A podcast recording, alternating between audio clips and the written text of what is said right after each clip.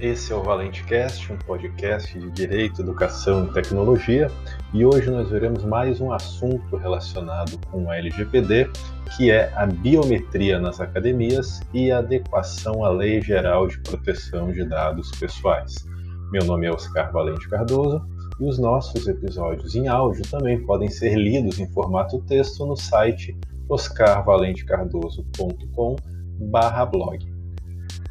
Entre as inúmeras atividades afetadas pela LGPD está o uso da identificação biométrica no cadastramento de pessoas para acessar determinados locais e que é utilizada com frequência nas academias. Com a entrada em vigor da LGPD, o que muda com o uso da biometria? Em primeiro lugar, todos os dados pessoais biométricos são dados pessoais sensíveis de acordo com o artigo 5 inciso 2 da LGPD, o que significa que possuem um tratamento diferenciado consistente em uma proteção maior conferida pela lei em comparação com os dados pessoais não sensíveis ou dados pessoais propriamente ditos. Aqui não se trata de proteger o titular contra situações discriminatórias negativas, mas sim de normas diferenciadas de tutela dos dados pessoais sensíveis e uma proteção maior do direito constitucional à privacidade, independentemente do tratamento dado a ele e da sua finalidade. O fato de um dado ser considerado, um dado pessoal ser considerado sensível pela LGPD,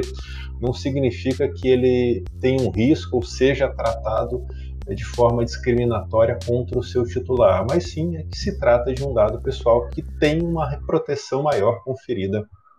pela lei. E a principal diferença é, que leva a essa proteção maior pela LGPD está na existência de bases legais diferenciadas. As bases legais específicas para o tratamento dos dados pessoais sensíveis estão previstas nos artigos 11 a 13 da LGPD, que são mais restritas do que aquelas que regulam o tratamento dos dados pessoais não sensíveis, os artigos 7 a 10 da LGPD, especialmente com o uso prioritário do consentimento. Nos dados pessoais sensíveis, o consentimento é uma base legal hierarquicamente superior em relação às outras. Por isso, o cadastramento biométrico dos titulares é, dos dados pessoais nas academias, realizado em regra com o uso da impressão digital, deve ter como base legal prioritariamente o seu consentimento, previsto no artigo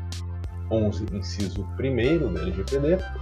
que deve ser fornecido por escrito, em cláusula destacada e prestado de forma livre, informada e inequívoca, de acordo com os artigos 5, inciso 12 e 8 da LGPD.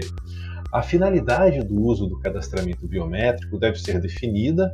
pelo controlador e não extrapolar a necessidade de identificar o cliente da academia na entrada e na saída, de acordo com o artigo 6 incisos 1 e 3 da LGPD, que prevêem os princípios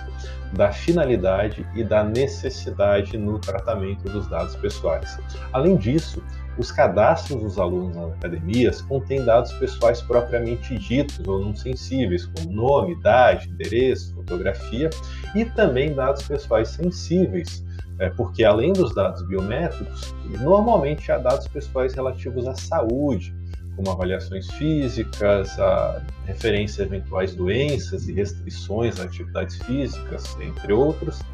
o que também exige a adoção de medidas de segurança da informação para prevenir incidentes com esses dados, como a restrição a determinadas pessoas ao acesso ao banco de dados, o uso de sistemas autorizados e atualizados, ferramentas de proteção, etc.